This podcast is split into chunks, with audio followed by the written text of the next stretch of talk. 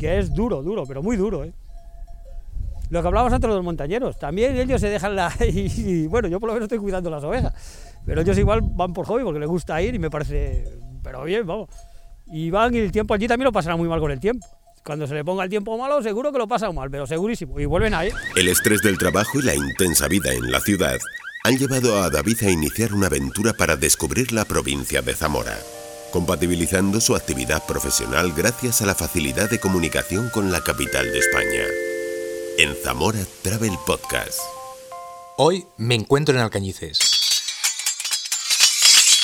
En esta localidad dejaron sus huellas los caballeros templarios. En el año del Señor de 1099, el duque Godofredo de Bouillon conquista Jerusalén. La orden se fundó en Jerusalén a principios del siglo XII con el propósito de proteger las vidas de los cristianos. Vivieron sobre el monte del templo Aquí fundaron la legendaria orden de los Caballeros del Temple. El Tratado de Alcañices, firmado entre Fernando IV de Castilla y Dionisio I para fijar las fronteras entre España y Portugal, o las referencias de esta localidad como una especie de población fortificada perteneciente a la Orden de los Templarios, son parte de los hitos históricos del municipio en el que hoy te encuentras. Es un lugar donde ha habido castillos templarios, muchas luchas, y ahí vamos a ver esta iglesia que es templaria, pero que vemos estelas íberas, visigodas, de todo tipo. Por aquí pasaba el Camino de la Plata, el Camino de Santiago. José Antonio Hernando dejó constancia en su canal de YouTube de la visita que realizó a Alcañices y hoy tengo la oportunidad de conocer esta villa con Pedro Gómez, un apasionado de todo lo que tiene que ver con el mundo rural y para mí el guía ideal. Claro, Alcañices es un pueblo que ahora sobre todo se lo ve como una cabecera de comarca, prestador de servicios, y es verdad que es un pueblo que eh, ofrece a la gente, tanto a, em, las personas de la comarca como a los turistas, pues una serie de, servicios que es muy interesante y que en otros pueblos pequeños pues eh, igual no los hay, pero además de eso tiene un interés turístico, aunque muchas veces se pasa de, lado, ¿no? Hay varias cosas que a mí me parece que son muy atractivas. Eh, efectivamente ese pasado templario es uno de ellos, ¿no? Hasta la, extinción de la Orden del Temple, pues Alcañices tuvo una importancia muy grande y, aunque quedan pocos vestigios de aquella época, pero sobre todo, bueno, saber que, fue un, feudo importante templario, pues es algo que no se puede, si estamos en Alcañices no podemos obviar. Igual que no podemos obviar que en Alcañices se firmó el tratado que lleva el nombre del pueblo y que es donde se estableció la actual frontera con levísimas modificaciones entre España y Portugal. Y luego tiene, aparte de esos hechos históricos, tiene un, patrimonio muy interesante, ¿no? El, santuario de la Virgen de la Salud, que es la patrona de la comarca de Aliste, perteneció a un eh, monasterio del siglo XVI franciscano. esa iglesia o ese santuario es muy interesante. La Torre del Reloj, que de alguna manera es el símbolo del pueblo de Alcañices, y a mí personalmente hay un par de cosas que me parecen muy, muy curiosas y muy interesantes también. Una son las fuentes del pueblo, que de hecho hay una ruta que, que se señalizó hace unos años que une eh, varias de estas fuentes, cada una diferente al resto, muy, muy curiosas. Y también tiene dos lavaderos que son muy, muy singulares, la verdad, que son elementos eh, más bien etnográficos, pero que a mí me parecen muy, muy interesantes. Es un pueblo a descubrir. Lo cierto es que la temperatura es agradable y la charla con Pedro da para comentar aspectos relativos a las posibilidades que ofrece el municipio. Del patrimonio hay que destacar la Torre del Reloj, la iglesia parroquial construida sobre los restos de una iglesia románica o la iglesia del convento. Pedro me propone pasar la tarde con Tomás, un ganadero de la localidad del Pollo, que muestra a los turistas cómo se desarrolla su actividad mientras pastorea un rebaño de ovejas. Pero antes he de coger fuerzas porque la mañana ha sido intensa y la tarde no parece que vaya a ser menos. Además, no puedo dejar pasar la oportunidad de degustar la exquisita ternera de Aliste, especialidad de la gastronomía de la zona. La ternera de Aliste forma parte de los alimentos de Zamora y cuenta con el certificado de calidad Indicación Geográfica Protegida.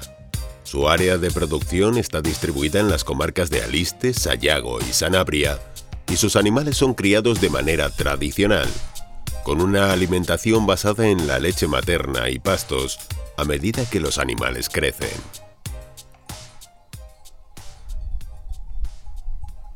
El Pollo es una pequeña localidad perteneciente al municipio de San Vitero, el lugar donde hace unas pocas semanas visité la Feria del Asno zamorano-leonés, y su nombre se atribuye a un banco de piedra situado junto a la pared en la puerta de la casa. Curioso nombre, ¿verdad? Pues bien, he quedado aquí con Tomás, un ganadero de ovino que me va a enseñar algunos detalles de la actividad que realiza día a día. Los mastines que se quedan detrás, cuando ladran, cuando ven algo que ven por ahí, pues, y las ovejas igual. Porque las ovejas yo las llamo y vienen. Su explotación se dedica a la producción de lechazos. Casi un millar de ovejas forman el rebaño con el que practica la ganadería extensiva. El contacto con la naturaleza y los animales es una constante en la vida de Tomás, que como buen pastor conoce a todas sus ovejas. Están muy descontrolados los lobos, por lo que dicen muchas zonas por aquí, en pueblos cercanos aquí. Hay manadas de 15, 16 y dice que eso no se puede. Así no se pueden tener manadas así. Yo tengo conocidos ahí con vacas y con vacas, no las pueden casi ni abrir porque se las tienen atemorizadas los lobos. Y tienen mastines también. Y es que tú, los mastines son efectivos y te viene un lobo, dos lobos, ¿vale? Pero si te juntan manas de 5 o 6, al final los mastines te los matan o si son buenos te los matan. Porque los perros van a salir y en algún sitio los lobos son muy listos, te los van a esperar y te los van a ir matando, los buenos. Y si no son buenos, pues te come todos los días. Para su trabajo, Tomás necesita del apoyo de los perros. Ellos se ocupan del manejo y del cuidado del ganado, porque el lobo siempre está al acecho. Y los perros, los mastines, lo importante es tener uno bueno ya de los viejos, que te lo van enseñando los nuevos. Y van aprendiendo de los... Si tienes perros buenos, ellos van aprendiendo, pero los, los careas también, si tienes buenos, los otros... Pero tienen que venir un poco de raza, de... Que sepan, un poco distinto tienen que tener. Pues yo he traído perros que no son de los míos y no me funciona igual es la otra cara del lobo, la realidad con la que se encuentran los ganaderos. Aunque también los agricultores padecen las consecuencias de la fauna salvaje, jabalíes o ciervos son cada vez más numerosos, algo que repercute en el desarrollo de los cultivos de los que se alimentan muchos de estos animales. Siempre sale. Algunas, otras no. Las que están paridas las, están estabuladas y esas Poco a poco transcurre la tarde en un paraje del Pollo, próximo al casco urbano y en el que pasta su rebaño. Tomás me cuenta cómo es la tarea que desarrolla cada jornada. Me habla de razas de ovejas, la churra, la castellana, y la verdad es que se muestra muy satisfecho de su rebaño. Que no pasen de 11 kilos y medio. Y encima yo tengo castellana negra, que es una oveja que, que va a desaparecer, son casi todas negras, aunque esas claras son negras.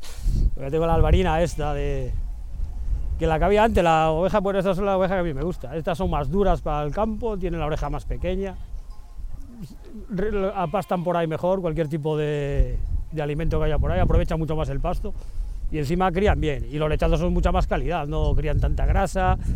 Bueno, que para lechazo yo creo que es la mejor oveja que hay en España. Tomás me habla de la transhumancia, una práctica de pastoreo que, aunque va a menos, aún se conserva en esta zona.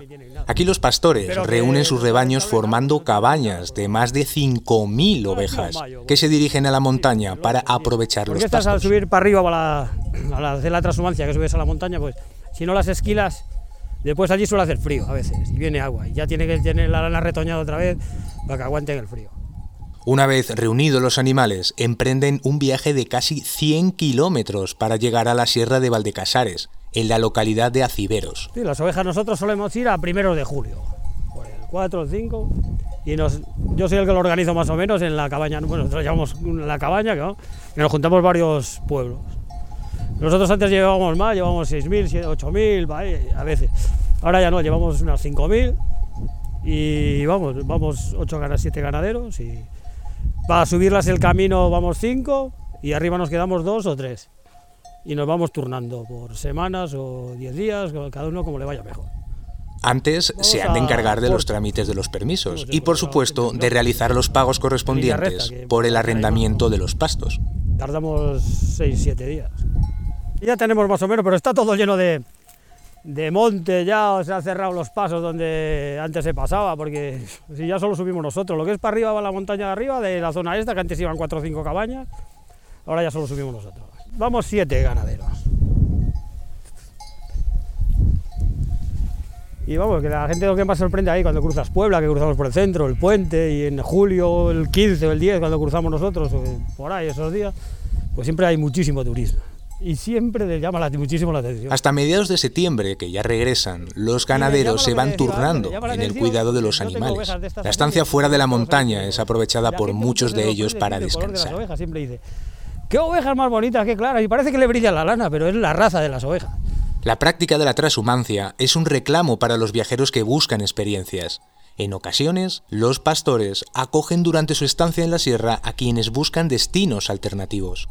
Como a los montañeros, la sierra atrapa también a quien ha practicado la transhumancia, aunque viva en la ciudad. Tomás me cuenta que en ocasiones suben a la montaña quienes añoran la vida en el pueblo, personas que dejaron el entorno rural y que regresan en verano. ¿Y lo de la transhumancia para arriba para la montaña? Eso sí te tira más todavía, cuando llega el tiempo te tira como, no sé, y hay que subir para arriba y hay que subir para arriba, no sé. Eh, no, yo, es más, la gente que lo ha hecho, yo conozco gente que después gente se ha ido a Madrid y a otros sitios, siempre con la sierra y la sierra y la transhumancia cuando te ven y no sé, no sé por qué será, no sé. Es algo distinto, el que ha vivido eso, que ha subido arriba, ya es otra cosa, no se le va a olvidar nunca. Y aunque lo pases allí a veces mal, llega el tiempo y no sé, te llama a subir para arriba, tirar a subir a la sierra, no sé, no sé. Es algo que es inexplicable, no sé. Yo tengo un cuñado que hace muchísimos años, él fue cuatro o cinco veces cuando tenía 17, 18, 20 años y después toda la vida está fuera. Siempre y quiere subir a la sierra y vuelve a subir a la sierra y siempre, no sé, no sé por qué será, pero así muchísima gente, pero vamos, pero mogo yo. Antes todos los pueblos de Aliste iban a la sierra, o casi todos. Porque subían, yo cuando me acuerdo ya había, subían cuatro o cinco cabañas, pero antes subían muchas más. Y vamos, que antes aquí no quedaban lo que es a partir de julio, en julio no quedaba oveja ninguna en la lista, iban todas arriba. Por eso muchísima gente ha subido a la sierra. Y ya no te hablo de la gente mayor. La, montaña es para los ganaderos transhumantes una experiencia vital. Un reclamo que, sin embargo, se desvanece poco a poco. Pues pasaría muchas calamidades. Y, ahora, pues mira que entonces mucho más. Anda que no las pasarían mal. Días de agua de estos, entonces no había nada, ni tiendas, ni nada. Pues, pues malo pasarían, pero se acuerdan de la sierra. No sé, igual es la llamada de la montaña. No, sé, vamos. No sé, yo me lo paso bien, las cosas cosas. Yo estoy igual, bueno, me lo paso bien, vamos. No haya nada y. Las instituciones tratan de señalar el valor de la tradición con la fiesta que se realiza en la localidad de San Vitero a la vuelta de los ganaderos trashumantes. Jornadas y charlas complementan la iniciativa. De vuelta al Cañices, no quiero dejar pasar por alto la iniciativa que se desarrolla durante el verano, la Ruta del Contrabando, que trata de rememorar el tráfico de mercancías que realizaban los vecinos de un lado y otro entre España y Portugal. Un recorrido muy interesante, tal y como me contó Pedro. Vincula lo que es una ruta de senderismo como cualquier otra con una actividad que tenía lugar precisamente por las sendas por las que se transita en, la ruta, que es o era el contrabando, ¿no? Eh, particularmente entre Alcañices y los pueblos limítrofes de, de Portugal, sobre todo São Martiño de Angueira, pues había una actividad intensa, ¿no? Eran años que, bueno, pues había necesidad, había gente que también era su forma de vida y, se rememora esa, esa, actividad con la ruta. O sea, que el concepto es muy, muy interesante porque, bueno, además de descubrir unos paisajes y un territorio, pues también se rememora una actividad que fue muy importante, aunque ahora casi nos parezca increíble, pero el contrabando era una forma de vida para mucha gente, españoles y portugueses, y Alcañices era un núcleo importantísimo de contrabandistas, por eso también tiene sentido el que sea allí.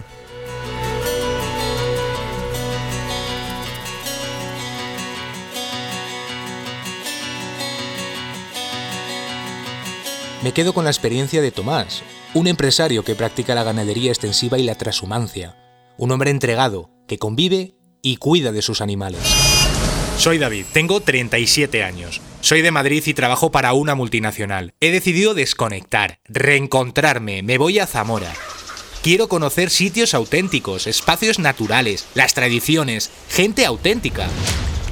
Cambio de vida, Cogeré mi bici, la mochila y voy a compartir contigo este diario. Zamora Travel Podcast, una iniciativa del Patronato de Turismo de la Diputación Provincial de Zamora.